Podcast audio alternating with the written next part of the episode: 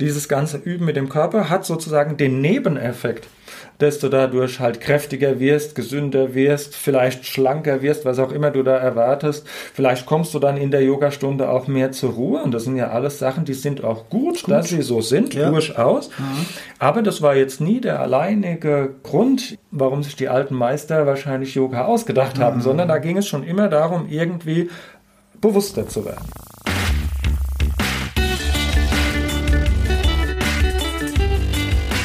Die Heldenstunde euer Podcast für ein gesundes und bewusstes Leben. Herzlich willkommen bei der Heldenstunde. Schön, dass du wieder dabei bist. Diesmal soll es zum zweiten Mal in der Heldenstunde um das Thema Yoga gehen. Und heute ist es aber keine Frau, die mir Rede und Antwort steht zu diesem spannenden Thema, sondern heute ist ein Mann an meiner Seite. Herzlich willkommen in der Heldenstunde, Klaus Böhmer. Ja, hi, grüß dich. Grüß dich, Klaus. Du bist Yoga-Lehrer. Und ich erinnere mich noch, als ich dich zum ersten Mal gesehen habe, das war auf einer privaten Party in einem Hof und du hast da gesessen, aber nicht wie der andere auf dem Stuhl, sondern du hast in der tiefen Hocke da gesessen und irgendwie an deinem, an deinem Drink genippt. Und da habe ich schon gedacht, der ist irgendwie interessant, der Typ, oder mit dem ist irgendwas komisch. ja, kann ich mich gar nicht mehr so genau dran erinnern. Aber okay, so tiefe Hocken und ja, die Entspannungsposition, die nehme ich doch öfters mal ein, so im Alltag. Ja. ja. Hm. Ist das schon Yoga? Nee, eine tiefe Hocke kann eine Entspannungshaltung sein, aber hm, das ist sowieso die Frage, wann wird was Yoga und wann nicht. Weil ist jede Gymnastik Yoga oder ist Yoga was anderes? Das ist sowieso eine Frage, die wir ja vielleicht dann mal genauer heute noch beantworten. Die, die ja. können wir uns noch stellen. Ja.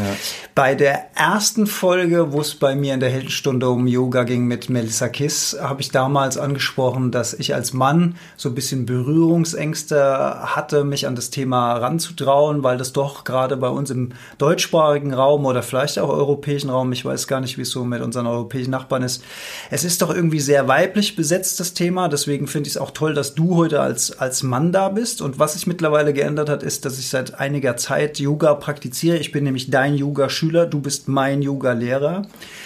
Und ich finde, mittlerweile kann ich mir zumindest ein kleines Urteil erlauben. Mir tut es unheimlich gut. Mir macht es unheimlich Spaß. Ich fühle mich nach so einer Yoga-Session wahnsinnig geerdet. Ich gehe mit einem Lächeln da raus und das begleitet mich auch über den Tag.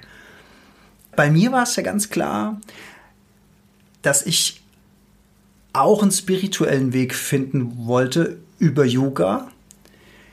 Wie hast du denn mal angefangen? Was hat dich denn mal ursprünglich an dieser Idee fasziniert oder was war dein erster Berührungspunkt mit dem Thema Yoga?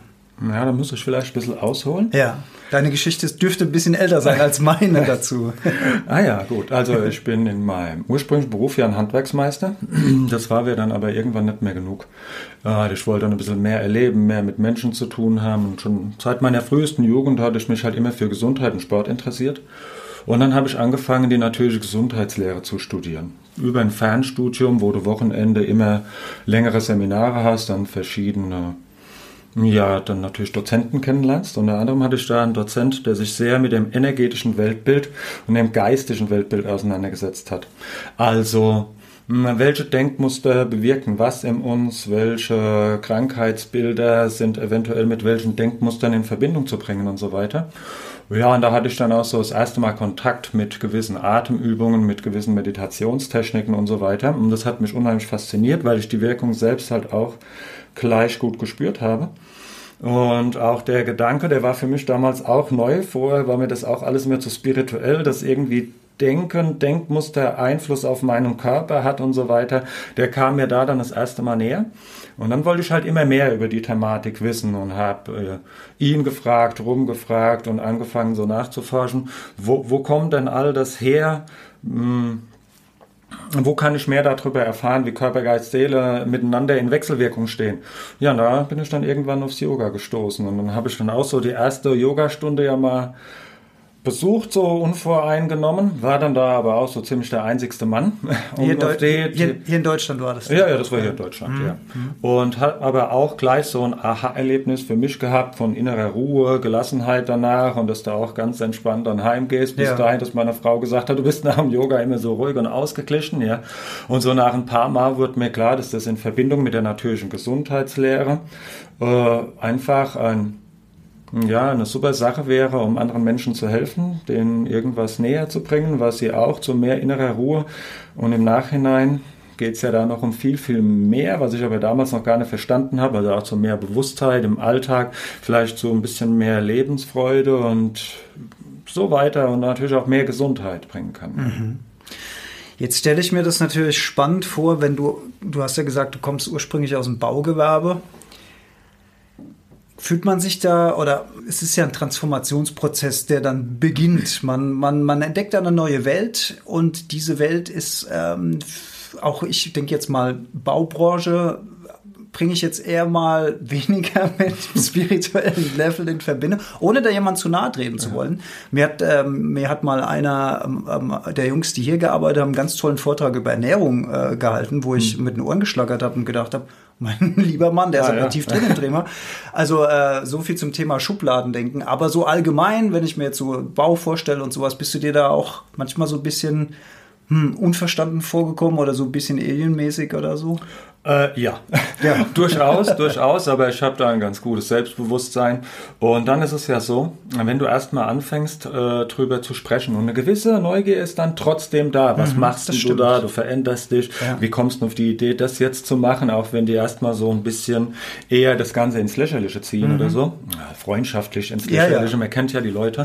Aber mh, mm, wenn du denen dann mal ein paar Beispiele bringst und, und, und jetzt gerade über, übers Denken, über die Denkmuster, wie was was bewirkt. Und dann hat ja jeder schon mal so Erfahrungen gemacht und kommt dann doch schon mal so weit und sagen, ja, mh, irgendwie trifft es ja auf mich dann doch auch irgendwie zu. Und es ist ja gar nicht so schlecht, da Methoden zu haben, äh, da in Veränderung zu gehen. Also die Neugierde war auch da, aber ja, du bist auch da definitiv ein bisschen befremdlich. Mhm. Ja. Damit einherging ja, dass du dann plötzlich vegetarisch isst und das ist natürlich in der Baubranche auch eher weniger vertreten, ja. Und ja, in der Mittagspause machst du dann eine Tiefenentspannung oder ähnliches oder ich mache mal eine Atemübung zwischendrin und so weiter. Also klar, sowohl als auch. Du bist befremdlich, aber eine Neugierde ist dann doch immer ja. da. Und wenn ich erst mal zum Reden kam und die Leute da ein bisschen begeistern konnte, dann haben die auch dann von selbst mal nachgefragt, du sag mal, wie war das eigentlich nochmal? Mhm. Hast du da nicht das letzte Mal was erzählt?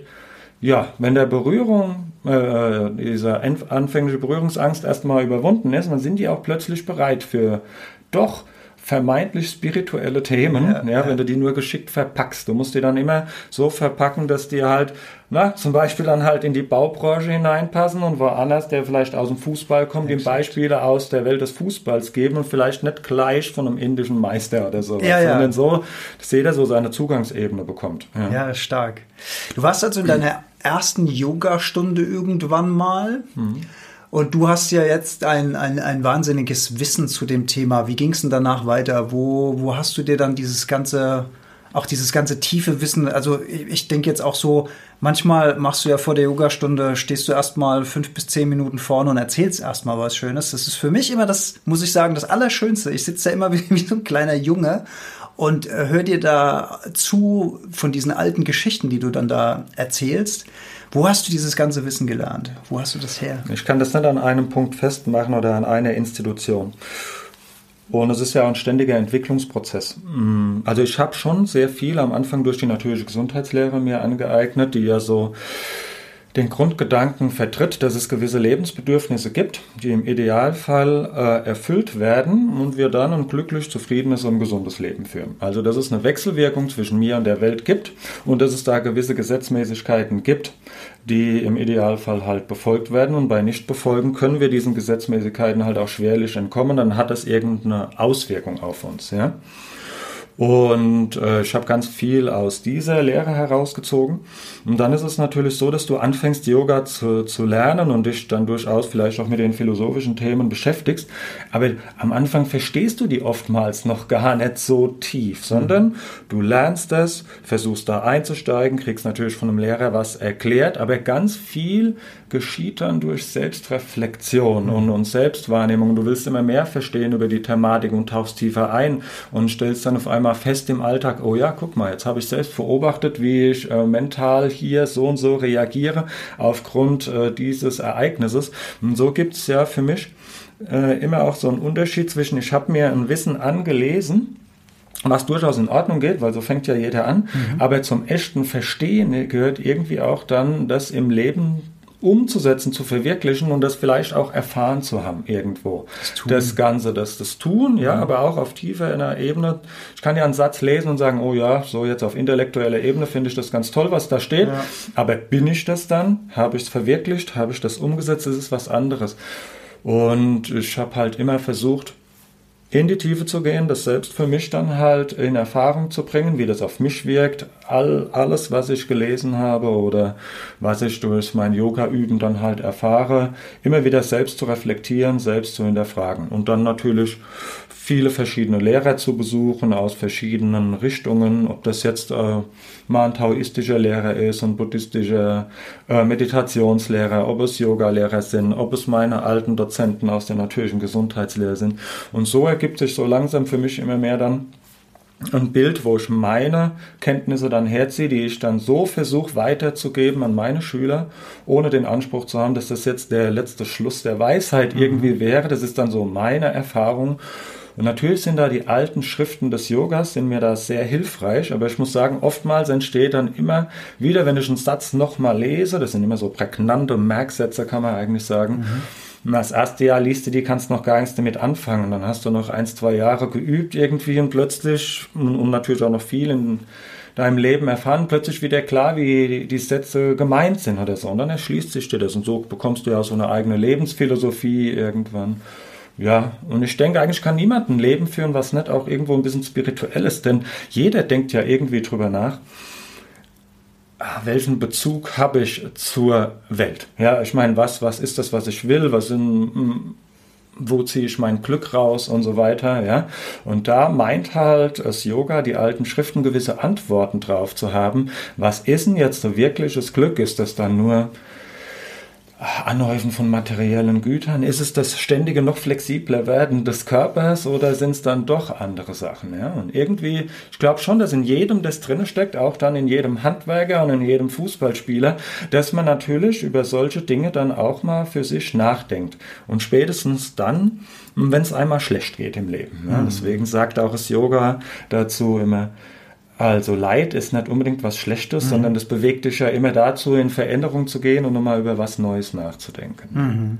Zumindest ein bisschen ausgewichen, aber ich kann es nicht festmachen, an was ich alleinig meine Kenntnisse her habe. Also, ist die Summe aller Ja, Teile. genau, alles ja. was man so. Und es hört auch nicht auf. Also, ja, es ist ein Prozess ja. weiterhin. ja. ja.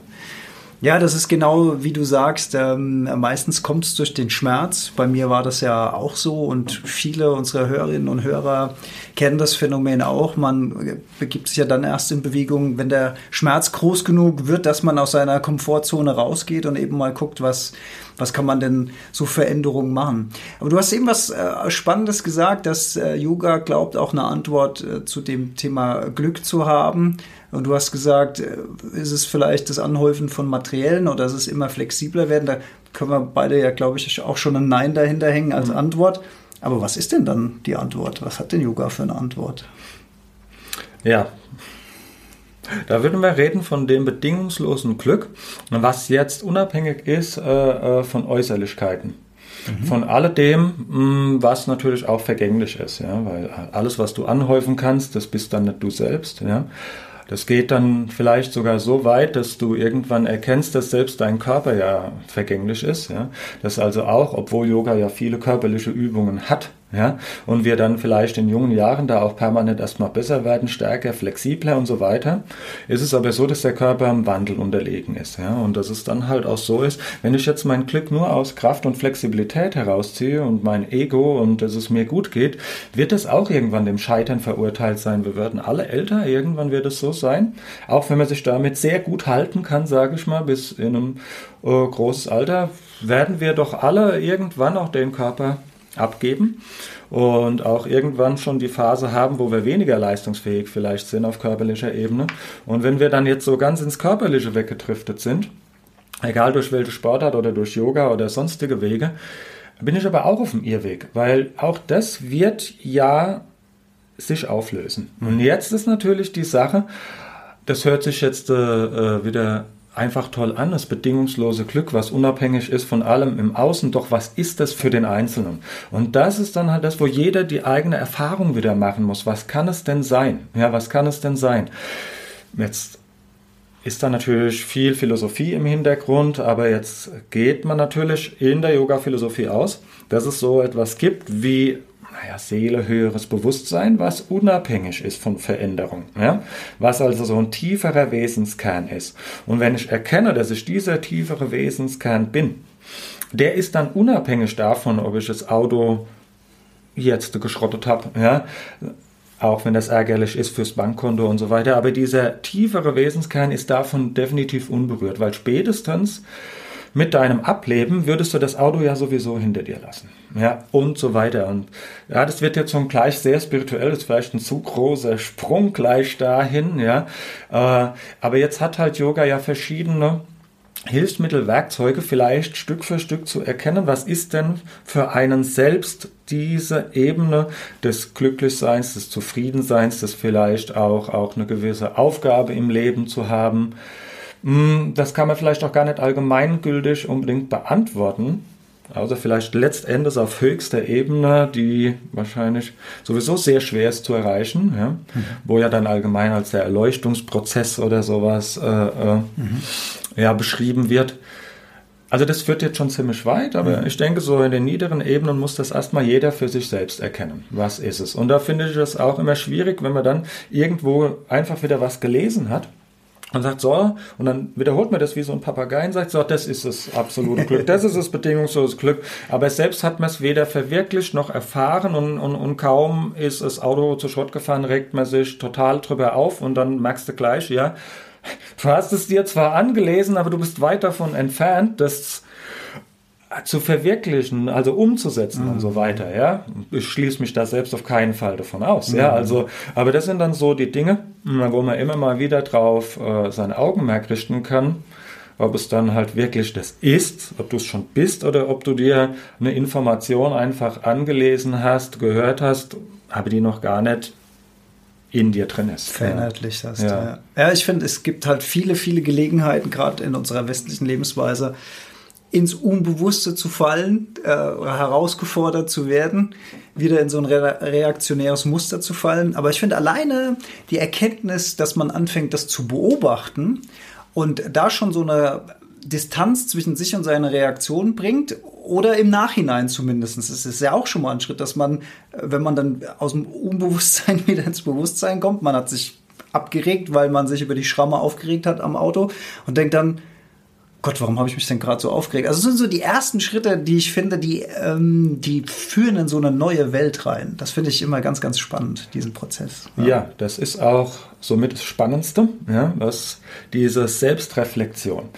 Hm, manchen konnte es halt von alleine dann so, ah, da jetzt muss ich mal über mich selbst nachdenken. Aber das kann man auch mit einem gewissen System halt vorantreiben. Und so ist es auch tatsächlich so, wie du das jetzt angesprochen hast, in den Schriften steht, dass eines der wichtigsten Dinge, damit eine Yoga-Praxis erfolgreich sein kann. Und für mich ist Yoga-Praxis nicht auf der Matte äh, zu sein, einfach alleine, sondern das ist eine Lebensphilosophie. Mhm. Aber einer der wichtigsten Dinge, damit eine Yoga-Praxis und eine Entwicklung auf körpergeistig und seelischer Ebene vonstatten gehen kann, ist äh, Swadhyaya, das Selbststudium. Und das kann man auch wieder auf verschiedenen Ebenen wahrnehmen. Zunächst muss ich mir mal selbst vielleicht Kenntnisse äh, anlesen, wie auch immer. Also für Kenntnisse sorgen über verschiedene Thematiken, was auch immer es sein mag. Ja? Ohne die Kenntnisse über etwas kann ich schlecht in Entwicklung gehen. Ja? Dann ist es aber auch äh, das Studium meiner selbst. Also wie verhalte ich mich in verschiedenen Situationen, wenn ich wie getickert werde, durch welche äh, äh, Einflüsse aus dem Außen. Ja, wie gehe ich mit denen um? Wie fühle ich mich verletzt? Welche Gefühle treten wann, wie auf? Ja? Und jetzt sagen wir im Yoga aber auch noch, auf der höheren Ebene ist es das Studium des Selbst. Da sagen wir ja, wir haben diesen höheren Wesenskern, das Selbst, das reine Bewusstsein, also das in Erfahrung bringen zu wollen, was ist denn dieses höhere Selbst? Ja, und dahinter zu kommen. Und ohne dass ich Handlungen versuche, mit dem Selbststudium wahrzunehmen mit Svatjaya, kann schwerlich auch daraus ein Lernerfolg entstehen. Ja? Wenn ich beispielsweise, wir haben ja viele Körperübungen im Yoga, immer wieder in die Yoga-Stunden hineingehe und fühle mich vielleicht, weil ich sehr flexibel bin und sehr kraftvoll, ja, und fühle mich dann immer, immer gut, weil ich halt zu den Besten gehöre im Raum und schaue, oh ja, ich bin am tiefsten in der Vorbeuge oder am weitesten in der Rückbeuge und ziehe jetzt so mein, mein, mein ganzes Glück und meine ganze Zufriedenheit daraus, hier obwohl ich jetzt Yoga übe, ne, trotzdem der Beste zu sein, mhm. die Beste zu sein. Also wieder ein Ego. Genau, und dann bin ich ja, obwohl ich Yoga übe, total ego verhaftet. Mhm. Und das heißt, jetzt kann ja diese eigentlich spirituelle Praxis wenn ich aber keine spirituelle Ebene mit hinzunehme, ja mich sogar in meinem Ego als mehr noch von anderen abheben. ich bin jetzt so toll, jetzt übe ich Yoga und ich bin mhm. viel flexibler, ich bin viel stärker wie du und so weiter und ich bin ja auch schon so ruhig im Geiste und da musst du erst mal hinkommen und so weiter. Aber wende ich das Werkzeug der Selbstbeobachtung an und mir fällt auf, ah, schau mal, ich fühle mich immer dann gut, wenn ich der die Beste bin und dann kann ich aber langsam auch einschreiten, aber ohne dass mir die Dinge bewusst werden, mhm. kann ich ja dieses Muster gar nicht unter, äh, also unterdrücken ist immer schlecht, aber ich kann äh, dieses Muster gar nicht beeinflussen mhm. und wahrnehmen. Mhm. Also brauche ich die Selbstreflexion. Oder ich fühle mich äh, dann an den Tagen, wo ich mal nicht so flexibel bin, weil ich erkältet bin, fühle ich mich dann plötzlich schlecht gelaunt und, und äh, äh, äh, werde wütend, weil heute die Stellung nicht so weit ging. Ne? Aber in dem Moment, wo ich die neue Ebene mit hinzunehme, wird mir vielleicht klar, dass das ja alles nicht so wichtig ist, sondern das ist ja, die Praxis ist die Praxis. Das ist wie beim Wandern auf dem Weg zu sein. Da geht es ja auch nicht mhm. um, ums Ziel unbedingt, ja. sondern äh, äh, dir kann in der Praxis so viel klar werden über dein eigenes Ich und dann entwickelt sich auch langsames Bewusstsein. Dann wird dir plötzlich klar, aha, also so und so bin ich aufgebaut. Oder andere Beispiele, ich lege mich immer in die hintere letzte Ecke, weil ich mich nicht blamieren will, ich will bloß nicht von anderen beobachtet werden. Und dann wird äh, die Praxis der Yoga Asanas, also dieser Stellungen, die ja viele sehen, vielleicht plötzlich zu etwas, was mich im Geist sehr stark entwickeln kann, weil wir dann nämlich diese Muster permanent auffallen. Oder ich habe Vermeidungstaktiken, ich mag das nicht so, weil ich nicht so gerne in Anstrengung gehe. Ich bin halt lieber so und lege mich entspannt hin. Na, das kann einem ja alles bewusst werden. Und dann ist ja die Frage, wie, wie gehe ich damit um? Kann ich damit mit Gleichmut umgehen oder kann ich dann diese Aufgaben vielleicht als Herausforderung annehmen? Ne? Ich, ich würde ein Beispiel, ich strenge mich nicht so gern an, nehme ich mal die Anstrengung an und schaue mal, wie ich dann dadurch in Entwicklung gehe. Oder in dem Fall, ich bin halt sehr ego verhaftet, kann ich vielleicht mal mich ein bisschen zurücknehmen, mal dann die Augen geschlossen haben, weniger gucken, ob ich weiter bin wie andere und immer mehr nach innen gehen und so Stück für Stück vielleicht ein bisschen was auflösen. Ne? Wie viel Widerstand setze ich auch so einer Übung entgegen? Ne? Das ist, das ist, das passiert bei mir oft äh, bei den Asanas, dass ich so merke, oh, eben wird es aber anstrengend. Wie viel Energie gebe ich jetzt auf diesen Gedanken? Jetzt ist es aber gerade anstrengend, ne? weil das ist ja auch schon wieder Widerstand. Da brauche ich ja mentalen Widerstand gegen diese Anstrengung auf oder nehme ich die eher an, lasse ich das jetzt einfach passieren und gucke, wie gut komme ich damit sozusagen dann klar. Und das finde ich, und das ist genau das, was du sagst. Ich finde, das ist vielleicht auch wirklich die Kraft oder eine große Kraft des Yoga, ist, dass wir über diese körperlichen Übungen Zugang nach innen bekommen. Denn natürlich, also wenn ich, wenn ich das jetzt mal so aus meiner Philosophie sagen darf, von dem bisschen, was ich bisher so meine begriffen zu haben, was mit Yoga passiert, ist ja, dass wir, wir, wir arbeiten an Flexibilität, wir arbeiten an Balance, wir arbeiten auch an Kraft auf einer körperlichen Ebene. Aber genau diese Punkte gehen auch ins Innere. Flexibilität gegenüber Situationen, wie reagieren wir darauf? Balance, wie stark stehen wir denn in unserem Selbst gegenüber Situationen nach außen?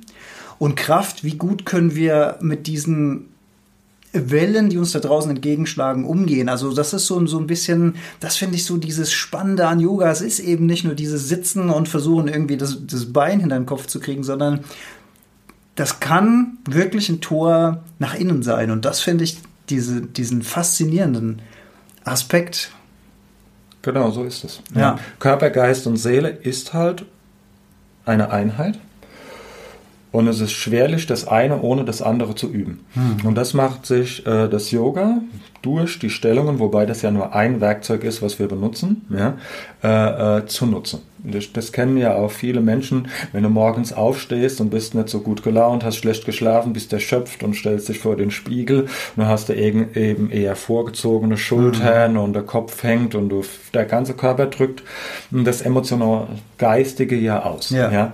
Und wenn ich jetzt jemand bin, der halt auch eher engherzig ist oder, oder ich habe ein bisschen Ängste und bin eher introvertiert, dann wird das der Körper irgendwann auch ausdrücken. Ja. Mhm weil die Information des Geistes ja halt auch in den Körper hineinfließt. Mhm. Und Jetzt meinten halt natürlich die alten Yoga-Meister zu wissen, wenn ich eine gewisse Körperhaltung annehme, zum Beispiel was Offenherziges, ich nehme die Schultern zurück, ich richte mein Brustbein nach oben aus, ich vertiefe den Atem wieder, dass er nach oben fließt, ich absichtlich zauber ich vielleicht ein kleines inneres Lächeln, auch wenn mir gar nicht so danach mhm. ist, zunächst mal vordergründig. Und wenn ich das ganz regelmäßig übe, wird irgendwann auch der Geist nachfolgen.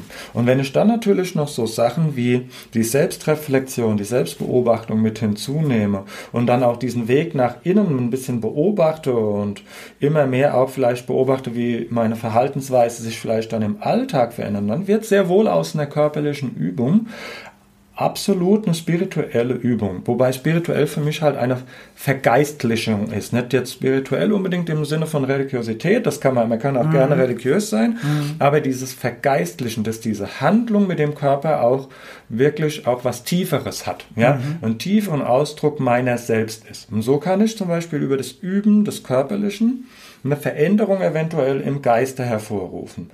Umgekehrt kann ich aber natürlich, ich stehe morgens auf und bin total glücklich und zufrieden, habe super geschlafen, weiß, jetzt heute fängt der Urlaub an, da stehe ich ja ganz anders vielleicht vom Spiegel und plötzlich ist meine Körperhaltung ganz aufrecht, ja, mhm. und äh, statt gedrückt und klein, wenn ich vom Chef gerade äh, äh, angeschissen werde, ja. ja. Und, und so kann ich natürlich umgekehrt über die Geisteshaltung auch wieder einen Einfluss auf die körperliche Ebene. Es ist ein Wechselspiel, ja. Und dann haben wir da halt ganz vieles im Yoga, wo wir halt dann das innere Glück, die Gesundheit, die körperliche Leistungsfähigkeit äh, äh, beeinflussen können. Ja? Und äh, wir dürfen uns vielleicht noch nicht zu sehr nur auf die körperlichen Haltungen einschießen, ja, weil das ist ja wirklich nur ein sehr, sehr kleiner Aspekt, den du ja dann auch nur diese eineinhalb Stunden, wenn man dann kommt in mhm. den Yogaraum, oft übt, wobei ja dann auch Entspannungstechniken, Atemübungen und so dabei sind.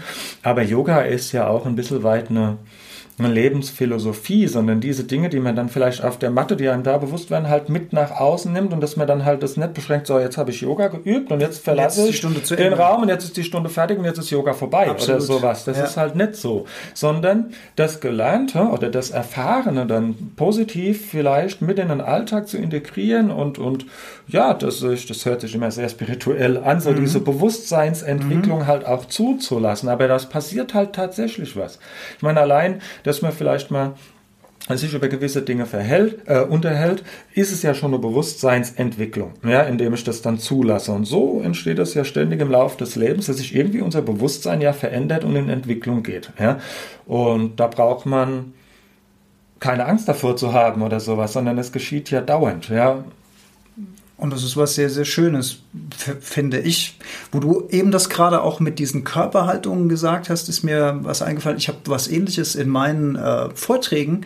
Und zwar gibt es äh, psychologische Untersuchungen dazu, dass uns allein die Haltung, die wir einnehmen, wenn wir laufen und aufs Smartphone gucken, dass uns die krank machen kann. Warum? Weil der Kopf gesenkt ist, weil die Schultern nach vorne fallen. Wir gucken nach unten aufs Display. Wir nehmen die ganze Zeit eine Haltung ein, die wir eigentlich einnehmen würden, wenn wir traurig sind. Wenn wir uns jetzt einfach mal die Hand und das äh, Smartphone wegdenken würden, dann würde da jemand stehen mit gesenkten Schultern und Kopf und es gibt äh, psychologische Untersuchungen dazu, dass das äh, zu äh, negativen Gefühlen führt, weil, wie du so schön gesagt hast, das Gehirn folgt immer der Haltung. Also das Gehirn will immer beweisen und wenn wir eine traurige Haltung einnehmen, will das Gehirn beweisen, dass wir traurig sind. Das sind ja jetzt ganz neue psychologische Untersuchungen, die da ähm, erzählt werden. Und was mich an Yoga so fasziniert, ist, dass dieses Wissen ja halt Jahrtausende alt ist und schon genau das Gleiche gesagt hat.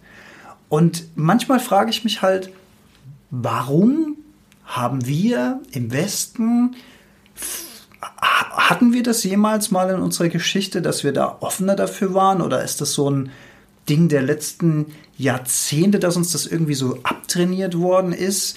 Das wird jetzt alles langsam neu entdeckt, schwappt auch wieder von, von Indien nach Amerika und von Amerika nach Europa. So kommt es mir ja jedenfalls so ein, so ein bisschen vor. Äh, es werden ja immer mehr Menschen offener für diese Themen. Spiritualität, Meditation, äh, Yoga, Tai Chi und äh, Kampfkünste und so weiter. Wie nimmst du das wahr? Sind wir im Westen da einfach haben wir da was vergessen, was wir jetzt wieder entdecken? Oder hatten wir das einfach nie? Oder was meinst du? Also, ich denke schon, dass wir das früher auch mal hatten. Und dann kam natürlich ein sehr ja, mechanisches Weltbild irgendwann und äh, ist bestimmt vieles in Vergessenheit geraten. Ja. Ich habe natürlich den Zugang dann über das Yoga und die natürliche Gesundheitslehre bekommen, aber wenn du dir das anschaust, ist das eine ja auch eher so eine westliche Lehre, die sich das auch schon angeguckt hat. Gut, nicht ganz so alt, nur 200 Jahre, ungefähr 250 alt die natürliche Gesundheitslehre, die Gesundheitslehre. Während, während das Yoga ja tatsächlich mehrere tausend Jahre alt ist. Ja tiefere Zugänge habe ich dann im Yoga halt gefunden. Ja. Mhm. Und ich bin aber auch, wie du, immer wieder erstaunt, ja, was schon alles im Yoga vorhanden ist mhm. an, an Kenntnissen und kenne diese ganzen Untersuchungen, die du jetzt ansprichst, natürlich auch. Denn gerade so diese durchaus auch skeptischen Männer und, und so, die bedürfen oft auch mal erst so einer wissenschaftlichen Erklärungsebene, um dann vielleicht was auszuführen, ja, was eigentlich trotzdem schon im Yoga immer bekannt ist, ja, mhm. um dann in Veränderung zu gehen.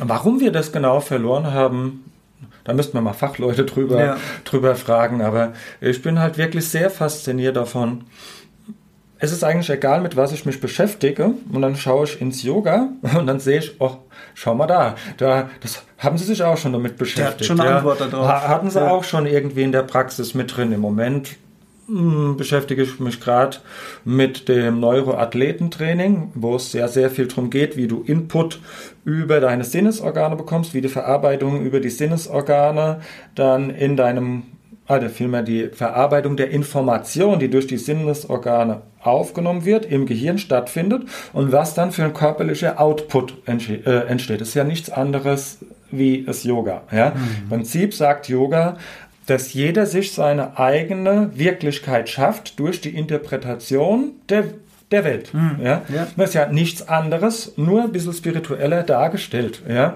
Und es ist aber genau das Gleiche. Wenn irgendwie die Situation XY auf dich zukommt und du nimmst die als ge gefahrvoll wahr und dann wird sich dein ganzer Hormonhaushalt verändern und der Output an körperlicher Leistungsfähigkeit ist gering. Nämlich dieselbe Situation als Herausforderung oder freudvoll wahr und schon ist eine komplette andere Körper- und Geistesreaktion. Mhm. Ja? Und das sind jetzt neueste äh, äh, ja, Trends, die man halt mit äh, wirklichen Leistungssportlern halt hauptsächlich macht, um dann eben noch dieses Quäntchen mehr an Leistung rauszuholen, mhm. damit der Output noch besser wird. Ja. Und was benutzen sie hauptsächlich? Oder, oder viele der Sachen sind Balanceübungen, um den Gleichgewichtssinn zu verbessern, weil dann, wenn sich unser motorisches Zentrum sicher fühlt und im Gleichgewicht ist halt die Leistungsfähigkeit höher. Wenn unsere Sehnerven richtig funktionieren, also sie benutzen Augenübungen, ja, nichts anderes macht das Yoga auch. Haben ja. wir ja auch schon im Yoga gemacht. Ja, und krass Übung für die Augen im Yoga. Ja, ja. also von daher, ich habe eigentlich fast noch nichts gefunden was das nicht auf die eine oder andere Weise dann im Yoga auch schon vorhanden ist. Nur mit einem anderen Erklärungsmodell, was vielleicht vordergründig vielen, die sich noch nicht damit beschäftigt haben, ein bisschen zu spirituell ist und dann so ein, ein bisschen Berührungsängste mhm. äh, hervorruft. Deswegen beschäftige ich mich immer mit dieser wissenschaftlichen Seite auch. Einmal finde ich es immer wieder super, wenn so Sachen bestätigt werden, ja, und, und halt auch, um Erklärungsmodelle zu haben, wenn äh, äh, jemand neugierig ist, einsteigen möchte oder so. Ja, genau. Dass man es auf so eine bisschen greifbarere Ebene dann auch bringen kann, um, ja. um diese Anfangsskepsis zu nehmen. Und was mir auffällt, ist, dass ja auch mehr und mehr Artikel in medizinischen oder Ärztezeitschriften erscheinen, wo es jetzt wieder neue Erkenntnisse gibt über äh, Wellen im Gehirn bei der Meditation und was die für einen heilsamen äh, äh, Output haben über gewisse körperliche Übungen, die man macht für die Balance, für die Kraft, für, den, für die innere Ruhe und so weiter. Also das ist, finde ich, sehr, sehr, sehr interessant und auch viele Mediziner scheinen sich dem mehr und mehr zu öffnen und scheinen das äh, zu akzeptieren. Und du sagst ja auch, viele von deinen Schülern werden vom Arzt zu dir geschickt. Ja, das gibt es jetzt immer mehr. Also äh, definitiv, da klingelt das Telefon, da ist jemand dran und äh, weiß eigentlich gar nicht, was Yoga ist, hat aber vom Arzt gesagt bekommen, fangen Sie mal mit Yoga an. Geht das wird Ihnen wahrscheinlich gut tun. Ja, ja, genau, genau. Yoga ist da jetzt bestimmt kein Allheilmittel, aber wenn man es richtig praktiziert und richtig übt, hat es eine unglaubliche äh, äh, Kraft in sich.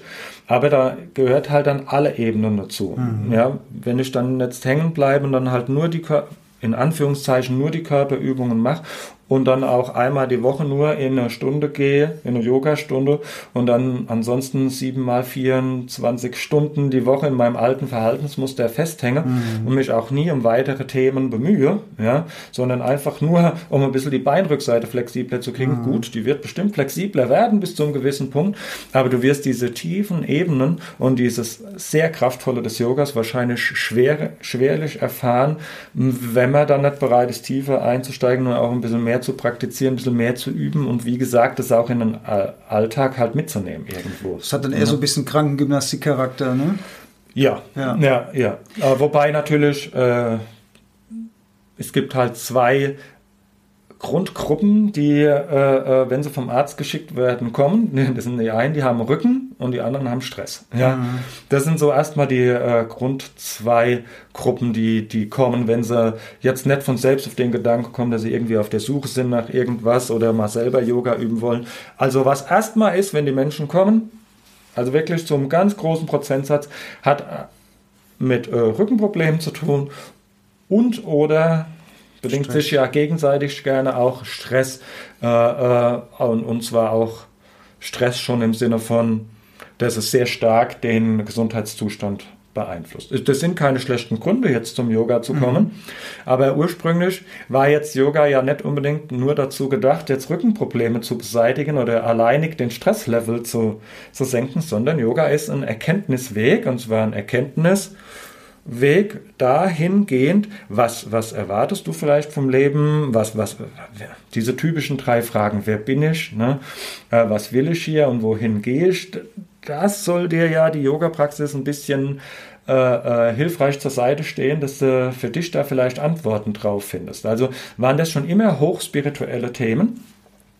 Und dieses ganze Üben mit dem Körper hat sozusagen den Nebeneffekt, dass du dadurch halt kräftiger wirst, gesünder wirst, vielleicht schlanker wirst, was auch immer du da erwartest. Vielleicht kommst du dann in der Yogastunde auch mehr zur Ruhe. Und das sind ja alles Sachen, die sind auch gut, gut. dass sie so sind, ja. durchaus. Mhm.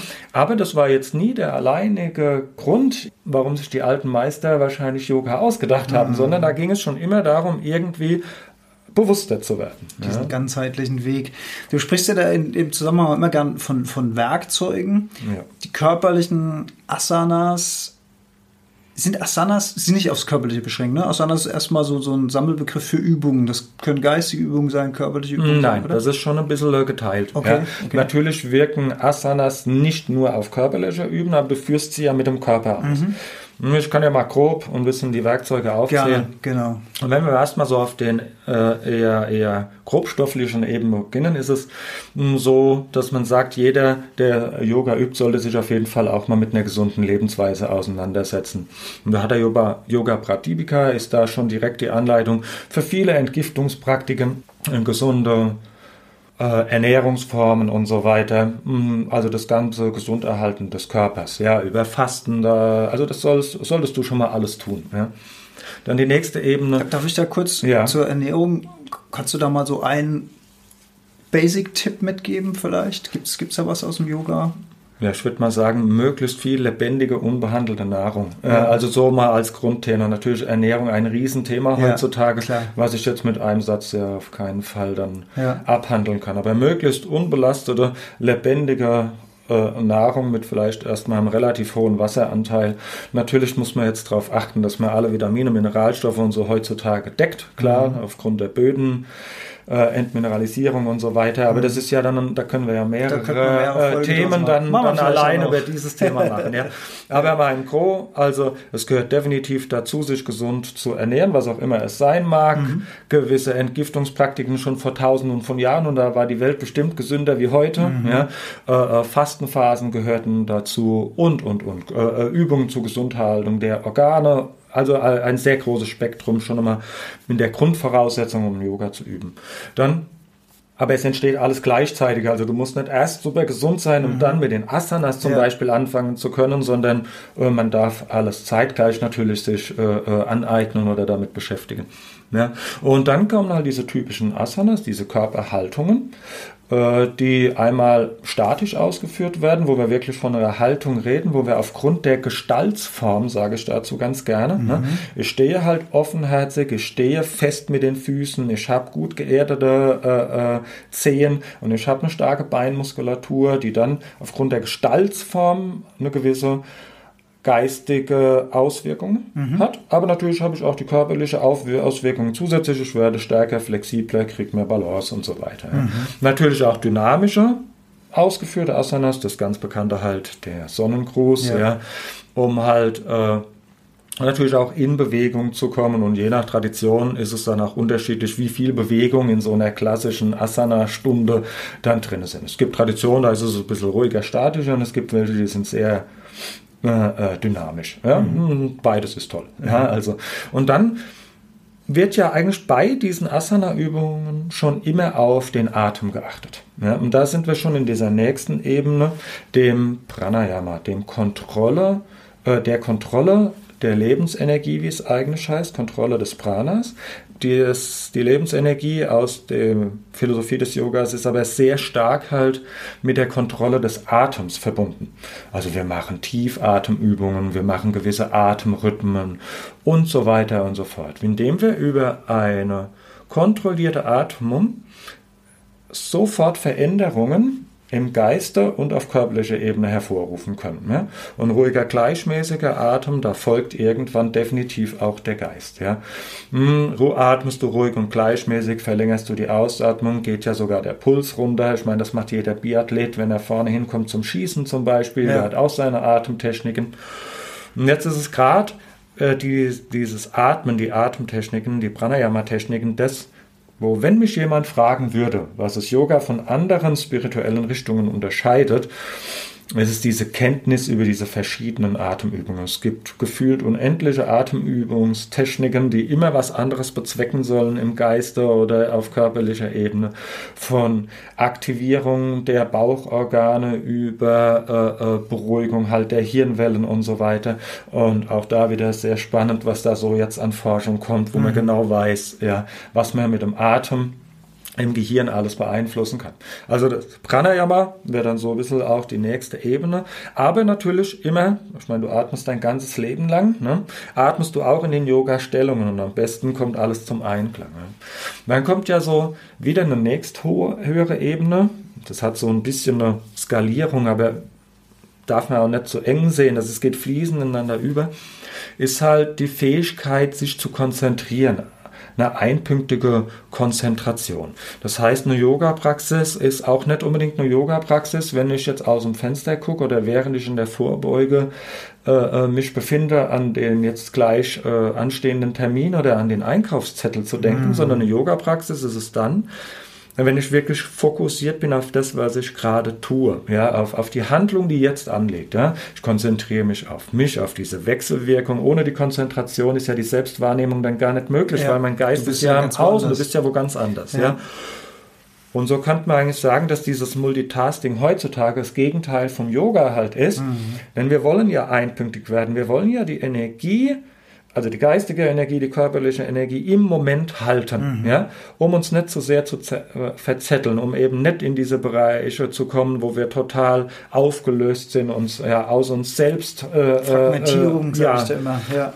Genau, also dieses einpünktig werden und da gibt es dann auch gewisse Meditationstechniken dazu, aber auch einfach sich beobachten im Handeln, beobachten in der Stellung, wie fühlt sich mein Körper denn jetzt an, wie fühlt sich denn gerade mein Atem an. Also ich kann diese Techniken gar nicht voneinander lösen, auch wenn wir jetzt versuchen, die ein bisschen mal zum mhm. Verständnis aufzuteilen. Ja. Ja, nach dem Einpünktigsein, da kommen natürlich auch gewisse Meditationstechniken dann mit hinzu und Entspannungstechniken. Das sind jetzt alles Werkzeuge, des Yogas. Natürlich auch Werkzeuge, wirklich der Gedankenkontrolle über das Wiederholen von Mantras, also dieses Rezitieren von so alten indischen Texten oder kurzen Zeilen, ja, und, und, und. Ja. Kannst du mal so eine Zeile, damit man mal, wenn man sowas noch nie, weil ich finde das immer, das sind für mich immer so die, die schönsten Stellen in der Yogastunde, wo wir da sitzen, ich höre ja nur zu, ich kann sie ja nicht mitsprechen, ich höre immer zu, aber allein das äh, fängt mich dann irgendwie schon in dieser, in dieser Raumenergie ein, dass, dass man sowas mal hört. Kannst du mal sowas rezitieren? Ja, was Kleines kann man Was Kleines, ja. Mhm.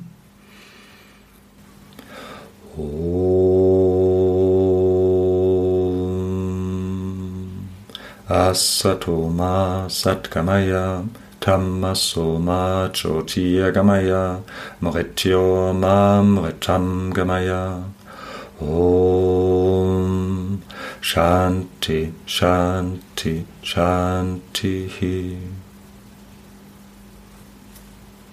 Ja, das war jetzt was Kleines. Übersetzt bedeutet das so viel, wobei ich kein Sanskrit-Gelehrter bin. Ja, führe mich von der Dunkelheit zum Licht, führe mich vom Nichtverstehen zum Verständnis und führe mich ja, vom Leiden zum Glück. Also nichts Böses, was da wiederholt wird. ja. Äh, und äh, man kann sich das jetzt so ein bisschen grob vorstellen. Wir benutzen Worte, um im Geist gewisse Energien zu erzeugen. Ganz banal, jeder weiß, denke nicht an den rosa Elefanten und du hast ihn da. ja. Und so ist es halt, wenn ich jetzt ein Mantra rezitiere, selbst wenn ich es vielleicht nicht ganz verstehe, liegt ja im Wort ein, ein, ein Energiegehalt. Ja, und dieser Klang, Energiegehalt, ja. diese Klangschwingung, aber auch nicht nur die Klangschwingung, sondern dieses Bild. Ja? Mhm. Ich meine, auch das Wort Feuer hat ja irgendwie in dir äh, die Energiequalität vielleicht von Hitze, eine Emotion, von, von ja, eine ja. Emotion, aber mhm. auch von Veränderung, ne? selbst Stoffwechsel, wer mit dem Feuer assoziiert und so weiter, hat ja eine, eine ganz andere, äh, andere Energie wie dann das Wort Wasser. Ja? Was, was ja wieder eher kühlend wirkt oder sowas. Ne? Und so könnten wir sagen, dass die Wissenschaft der Mantras ja auch immer im Geiste etwas hervorrufen will. Natürlich ist in den Mantras auch äh, äh viel Wissen und die ganzen alten Schriften im Prinzip in Mantra- oder Sutra-Form abgehandelt. Die ganze Bhagavad Gita, also alte indische Schriften, die kannst du dann in, wenn du das so willst, in Mantras durchrezitieren. Ja. Also hm, das ist schon ein wesentlicher Bestandteil. Hm, aber du musst jetzt kein Schriftgelehrter werden oder Sanskrit beherrschen, um mit dem Yoga beginnen zu können. Ja? Allein, wenn man sich ruhig hinsetzt und vielleicht im Geiste einatmend wenn wir jetzt ein deutsches Wort nehmen, Ruhe wiederholt, ausatmend Ruhe, wäre das ja schon wie ein Mantra rezitieren mhm. auf Deutsch. Mhm. Ja, jetzt könnte ich ein bisschen spiritueller dann einatmend Om, ausatmend Om. Jetzt ist Om nicht gleichbedeutend mit Ruhe, aber vielleicht entsteht Ruhe mit dir, ja, in dir.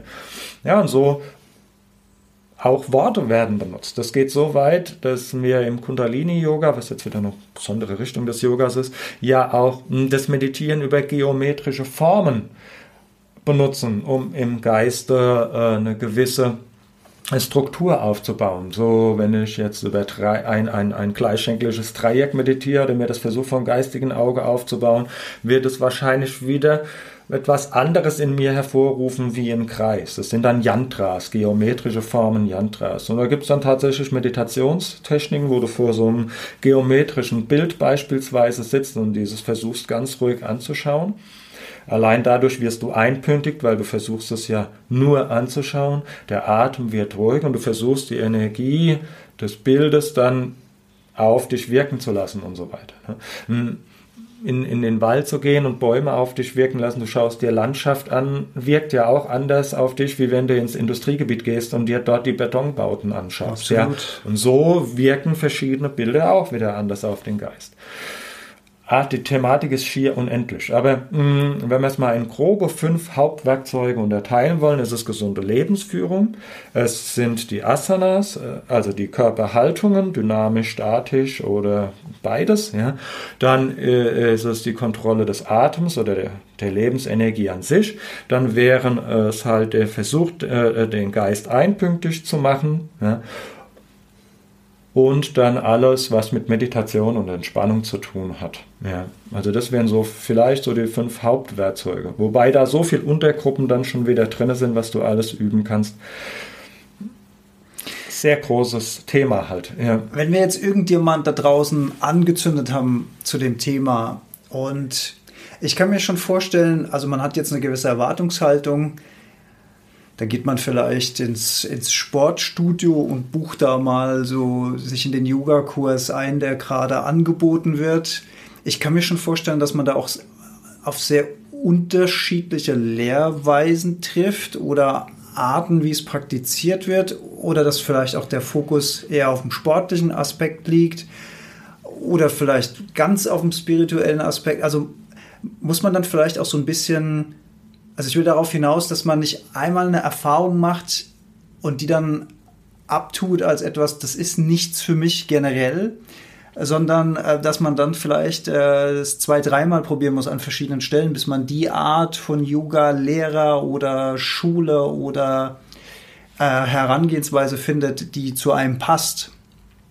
Ja, genau, so sollte man es tun. Mhm. Jeder Lehrer ist unterschiedlich. Hm, viele Traditionen gibt es heutzutage, die ein bisschen unterschiedliche Gewichtungen haben in diesen fünf Werkzeugen, die ich jetzt da mal grob aufgezählt hat, habe, wie sie ausgeführt werden. Und äh, muss man auch erstmal so ein bisschen hinterfragen, hm, was man denn will. Ich bin natürlich dafür, dass man ein bisschen tiefer einsteigt, wie nur einen gesunden Rücken zu bekommen.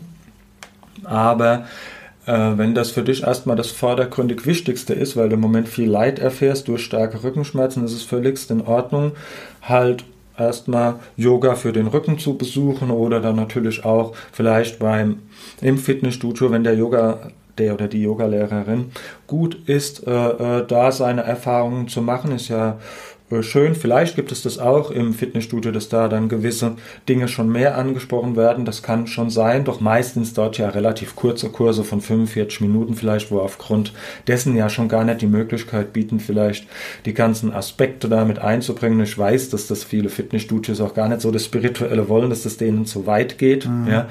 Und äh, ja, suchen, da ruhig durchaus auf die Suche gehen und äh, auch umgekehrt, wenn ich äh, was Spirituelles suche und äh, dann aber in verschiedenen Institutionen da gar nicht viel erwähnt wird, dann mal irgendwo hingehen, wo ich gehört habe, dass es da vielleicht ein bisschen mehr mh, hm, in diese Richtung geht. So kann jeder seinen Yoga-Weg finden, wenn das jetzt so viele einfach unterschiedliche Traditionen gibt und Lehrer und jeder macht es ein bisschen anders. Und das hängt ja schon allein manchmal an der äh, Stimmstruktur und nicht jeder kann jedermanns Lehrer sein. Ja. Ja. Äh, einfach viel durchprobieren. Aber wenn man es, oder, oder vielleicht hat man aus Glück gleich irgendwo zu sein, wo es einem gut tut, wo man sich wohlfühlt. Hatte ich. Ja, das freut mich sehr. Aber es ist auch dann trotzdem noch so, man darf auch nicht zu viel auf einmal erwarten. Ne? Mhm. Äh, äh weder, dass deine Rückenschmerzen für immer gelöst sind, nachdem du dann äh, äh, einen Yogakurs von acht Unterrichtseinheiten gebucht hattest, der von der Krankenkasse finanziert wird. Da kannst du dann danach nicht einfach wieder mit allem aufhören und erwarten, dass das dann alles super das toll ist, sondern am Ende, anhalten, ja. selbst wenn es Verbesserung geschaffen hat, musst du ja die Dinge weiter tun, ja. um gesund zu bleiben. Ja, genauso wenig kann man erwarten, dass man, wenn man einmal einen tiefen Atemzug genommen hat in einer Pranayama-Übung oder einmal versucht hat zu meditieren, gleich die Erleuchtung bekommt, ja. sondern es ist halt eine ein Üben, ein, ein Üben, ein permanentes Üben und das Üben ist ja schon der Weg, mhm. ja, und das Eintauchen in, in die Materie und dies dann ins Leben, in den Alltag zu integrieren. Ja. Und was vielleicht für mich auch immer noch ein wichtiger Punkt ist, den ich gerne anspreche. Und mach mir die Werkzeuge nicht zum Ziel. Mhm. Ja? Also wenn du mit Asanas übst, dann übst du mit den Asanas, aber, aber diese Körperhaltung selbst ist nicht das Ziel. Sonst fällt mir leicht in diese Muster, dass ich nur noch in die Yogastunde gehe, um noch flexibler zu werden, noch kräftiger zu werden und bin dann halt, wie vorhin schon mal angesprochen, vielleicht frustriert, wenn es irgendwann mhm. nicht weitergeht. Aber dieses körperliche Üben war ja nur ein Werkzeug, um mich weiterzuentwickeln. Den Prozess anzustoßen. Der, genau, genauso wenig du kannst nicht immer noch länger die Luft anhalten. Irgendwann äh, äh, kannst du dann Apnoe-Tauchen machen oder so. ja. Aber das führt dich ja dem Ziel oder was auch immer das Ziel sein mag, nicht ja. näher. Im Gegenteil, du bist dann vielleicht auch dann gefrustet, wenn es plötzlich dann mal da nicht weitergeht. das Leben hat ja Phasen. Du hast dann plötzlich mehr Stress auf der Arbeit und schon bist du nicht so flexibel. Ja. ja. Sondern dies sind Werkzeuge, um Körper, Geist und Seele gesund zu erhalten und zu entwickeln und um dich vielleicht weiter hm, zu bringen auf dem Weg der Erkenntnis, was willst du denn eigentlich vom Leben, hm, was ist es denn das, was dich glücklich macht und zwar auf der Ebene, dass es eher dieses dauerhafte, bedingungslose Glück ist, was dir keiner so einfach nehmen kann. Ja? Und nicht feststecken in den Werkzeugen, sondern einfach handeln ja, und das wäre eigentlich auch so meine Lieblingsbeschreibung des Yogas. Yoga ist das, Ent ja, ist das äh, äh, Geschick im Handeln, ja, das Entwickeln vom Geschick im Handeln. Ja. Und diese Werkzeuge zu benutzen, immer geschickter in seinem Handeln im Leben zu werden und so weiter. Das ist für mich Yoga eigentlich. Ja? Und durch die Selbstreflexion halt auch zu erfahren, was tut mir gut, was tut mir weniger gut, wo bin ich in eine Falle getappt und so weiter. Ja, das kann auf jeden Fall eine, eine Riesenhilfe sein, sein, sein Leben zu führen. Eine Lebensführungsphilosophie, Praxis auf ganz vielen Ebenen. Und aus, aus meiner persönlichen Erfahrung vielleicht noch, weil du auch gerade gesagt hast, natürlich für den Geist. Ich durfte ja Erfahrungen sammeln im Bereich äh, schwerer Depression. Ich sage bewusst, ich durfte, weil mir das auch Tore geöffnet hat. Und mir ist aufgefallen, dass auch im Yoga viel dabei ist, ich nenne das jetzt mal so, negative Energie abzubauen, die sich im Körper aufgestaut hat. Ich denke da an dieses Zunge äh, rausstrecken, dieses, diese Gesichtsübungen, die wir da machen. Ich denke aber auch an dieses Luft rauspressen, was wir, was wir ganz oft machen. Und das sind für mich Übungen, die bauen auch negative Energie ab, die im Körper angestaut sind. Und auch da denke ich mir wieder, meine Güte, das haben die damals alle gewusst, erkannt, als tägliche Praxis gemacht, damit sich dieser ganze Scheiß erst gar nicht aufstauen kann. Und ich finde das so faszinierend. Das ja. ist so cool, das zu machen.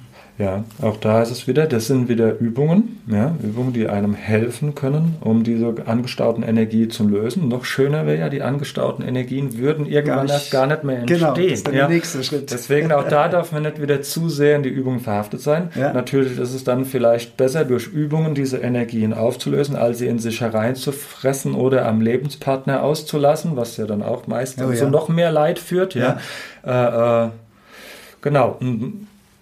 Im Idealfall ist es ja so, dass wir dann irgendwann halt diese Gefühle von Frust, Ärger oder Selbstzweifel gelöst haben, aufgelöst haben. Dann bedürfen wir auch irgendwann gar nicht mehr der Übungen, ne, sondern wir sind dann einfach so, wie Punkt. wir sind. Ja, das, ja, das ist dann auf was es rauslaufen soll vielleicht. Ja, deswegen die Übungen sind schön und gut, aber sie sind Übungen. Ja.